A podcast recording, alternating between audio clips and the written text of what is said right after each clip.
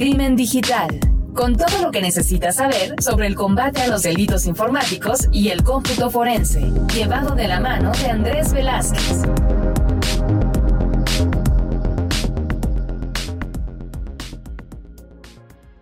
¿Qué tal amigos de Crimen Digital 2.0? Un gusto saludarles. Mi nombre es Andrés Velázquez, arroba cibercrimen. Y bueno, ya saben que me pueden llegar a seguir y seguir este, este video podcast en arroba crimen digital, así como suscribirse eh, por diferentes medios. Pero bueno, hoy vamos a platicar eh, desde Guadalajara. Acabo de estar en un evento y estoy en el aeropuerto próximo a, a subirme un avión para regresar a la Ciudad de México.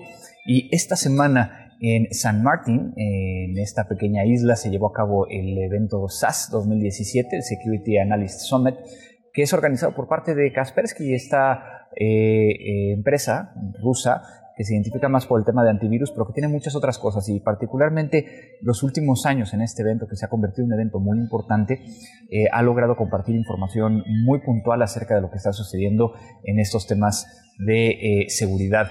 Y particularmente hablaron de dos temas que quiero llegar a compartirles muy rápidamente, que tiene que ver con el sector bancario, y es el hecho de que eh, mostraron información acerca de que el año pasado cerca de ocho cajeros electrónicos en Rusia fueron eh, agredidos, fueron vulnerados con cerca eh, o robando cerca de 800 mil dólares.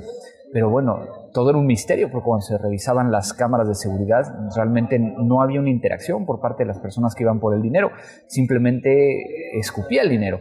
Y eso es algo que ya habíamos escuchado de alguna manera eh, por medio de, de malware como Plotus, pero que particularmente en este caso estamos viendo de la primera situación de un ataque utilizando un malware que no tiene una instalación eh, por parte de quien llega. Y esto es porque a final de cuentas eh, se ejecuta solo en memoria y que utiliza archivos legítimos de, soporte de cajero electrónico de forma remota para poder llegar a tener acceso a él y robarle el, dato. Entonces imagínense que no están ocupando software diferente que el mismo software que se utiliza para administrar dichos cajeros.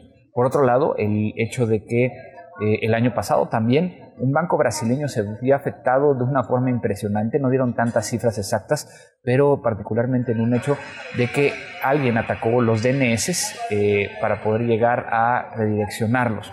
¿Y esto cómo afecta? Que al final de cuentas, cerca de 36 dominios de este banco brasileño, eh, incluyendo eh, los que eran del correo electrónico, pues fueron redireccionados, haciendo que estos atacantes pudieran llegar a tener acceso a los correos electrónicos del banco y que la banca electrónica, cuando tú accedías al sitio, ya habían trabajado cinco meses antes para modificar el certificado digital y entonces tenían una versión del certificado digital que podían llegar a, utilizar y redireccionaban a un sitio donde entonces se hacían del dinero de las personas que estaban consultando la banca en línea. Obviamente esta banca en línea no tenía la doble autenticación que nosotros tenemos normalmente de estos tokens, que hubiera hecho que esto no pasaría. Entonces están sucediendo cosas bien interesantes y los maleantes están yendo por dinero.